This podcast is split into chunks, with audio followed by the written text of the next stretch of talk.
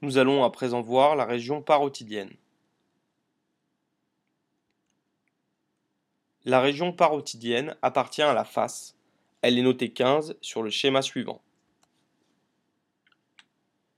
On l'appelle région parotidienne car elle est proche du méa acoustique externe. C'est l'espace prestilien antérieur. Elle contient la glande parotide, qui se moule sur les parois de sa loge et est traversée par le nerf facial extracrânien, le 7, qui représente la hantise de la chirurgie parotidienne. L'espace prestilien est limité par en avant la mandibule, en arrière le sternocléidomastoïdien sur la mastoïde, en haut avec le méa acoustique externe, en bas avec la bandelette maxillaire ou mandibulaire, en dedans le pharynx, en dehors les téguments. Le diaphragme stylien est un hamac suspendu au processus styloïde. Il s'élargit en éventail par ses cinq ligaments.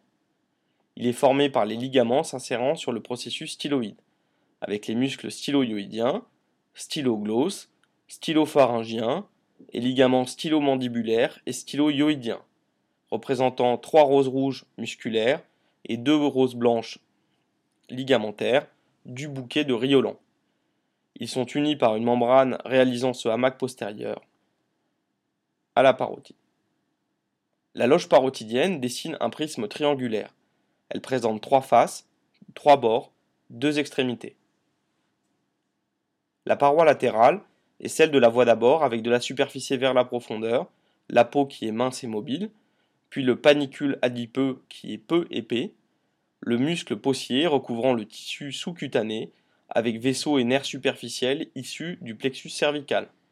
Le fascia cervical superficiel est tendu en creux du sternocléidomastoïdien au masséter avec la veine jugulaire externe qui s'invagine à la face profonde de la glande parotide qui est donc sous-cutanée. La paroi antérieure est ostéomusculaire. En dehors, on retrouve le masséter et le ptérygoïdien médial qui s'insèrent sur la branche mandibulaire. En dedans, la membrane tendue entre les ligaments sphénomandibulaires et stylomandibulaires sépare l'espace prestilien de la loge amygdalienne. La paroi postérieure est représentée par le diaphragme stylien, la séparant de l'espace rétrostylien ou infraparotidien postérieur, contient l'artère carotide interne, la veine jugulaire interne, le 9, le 10, le 11 et le 12. Les bords sont antérieurs, à cheval sur le masséter, et postérieurs, avec le sternocléidomastoïdien, interne, en rapport avec le ligament stylomandibulaire. Les extrémités sont supérieures, en rapport avec l'articulation temporomandibulaire et le méa acoustique externe, et inférieures avec la cloison interparotido-maxillaire. Au total, les parois de la loge sont tapissées d'une aponévrose parotidienne, adhérente à la glande, recouverte tout entière d'une capsule sous-possière à la face externe. La glande parotide est lobulée. Elle est jaunâtre et pèse environ 25 grammes. Elle se draine par le conduit parotidien ou canal de sténon. Cette glande est superficielle. Elle est située en arrière de la branche mandibulaire, en dessous et en avant du méa acoustique externe. Elle se moule sur les parois de la loge parotidienne en émettant des prolongements multiples, prolongements massétérins, prolongements pharyngiens. Elle a une forme pyramidale avec un apex qui va reposer sur le muscle digastrique, une base qui répond à l'articulation temporomandibulaire et au méa acoustique externe, une face latérale qui est recouverte par la peau, une face antérieure qui répond avec le bord postérieur de la branche mandibulaire, le muscle masséter et l'articulation temporomandibulaire. Elle peut présenter un prolongement antérieur qui peut s'isoler et former la glande parotide accessoire. Une face postéromédiale en rapport avec les processus mastoïdes et styloïdes. Elle peut présenter un prolongement pharyngien entre le muscle ptérygoïdien médial et le ligament stylomandibulaire. Cette face est séparée par le diaphragme stylien de l'artère carotide interne, veine jugulaire interne et des nerfs glossopharyngiens le 9 et hypoglosse le 12.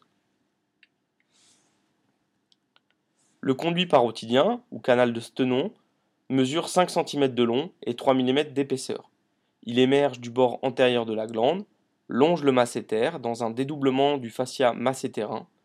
Il perfore ensuite le muscle buccinateur et s'ouvre au niveau de la muqueuse jugale par une saillie de la muqueuse, appelée la papille parotidienne, située au niveau de la deuxième molaire maxillaire. La glande parotide est traversée par de nombreux éléments. Tout d'abord le nerf facial, qui sort du foramen stylomastoïdien, perfore le triangle styloïdien contre le bord antérieur du muscle digastrique. Il se place dans la parotide comme un feuillet dans un livre. Ses branches de division séparent le lobe superficiel du lobe profond. En fait, souvent un plexus interparotidien associe les branches temporaux, transversaux et cervico-faciales. Les vaisseaux sont médiaux par rapport à la division du nerf facial. On retrouve l'artère carotide externe qui est profonde, qui va pénétrer la glande par sa face postéromédiale, donner sa branche collatérale auriculaire postérieure et se bifurquer en artère temporale superficielle et artère maxillaire. On retrouve de plus les veines temporales superficielles et maxillaires qui vont s'unir en formant la veine jugulaire externe. Cette dernière va recevoir les veines auriculaires postérieures et occipitales transverse de la face et la veine rétromandibulaire. On retrouve de plus les lymphonoeux intraparotidiens.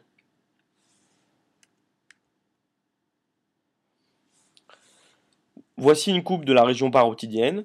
On peut resituer les différentes structures vasculaires, nerveuses, sur cette diapositive, avec l'artère carotide externe et la veine jugulaire interne, externe à l'intérieur de la glande parotide.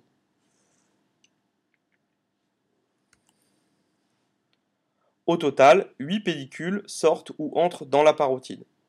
Tout d'abord, le 7 et les vaisseaux stylo-mastoïdiens. Ensuite, le nerf auriculo-temporal et les vaisseaux temporaux superficiels. Ensuite, le nerf auriculo-temporal, les vaisseaux maxillaires et la branche temporofrontale du nerf facial. Le conduit parotidien, la branche transverso-faciale du 7 et les vaisseaux transverses de la face la branche cervico-faciale et la veine rétromandibulaire, les vaisseaux carotides externes, la veine jugulaire externe et ses lymphatiques, les vaisseaux auriculaires postérieurs. Le nerf sécrétoire et le nerf auriculo-temporal, branche du nerf mandibulaire 5-3. Il véhicule les fibres parasympathiques sécrétoires postganglionnaires otiques le trajet des filets sécrétoires est le suivant. Le noyau de commande est salivaire inférieur, dans la colonne viscéromotrice du quatrième ventricule. La fibre sécrétoire chemine dans le 9, emprunte le nerf tympanique de Jacobson et le nerf petit pétreux. Le relais préviscéral a lieu dans le ganglion otique ou ganglion d'Arnold, annexé au 5-3. La fibre rejoint le nerf auriculotemporal. Le réflexe salivaire utilise la gustation essentiellement sous le contrôle du nerf lingual et du 7 bis par la corde du tympan. Il existe des fibres d'association réflexe entre le noyau gustatif de Najotte et les noyaux salivaires supérieurs et inférieurs. Je vous remercie de votre attention.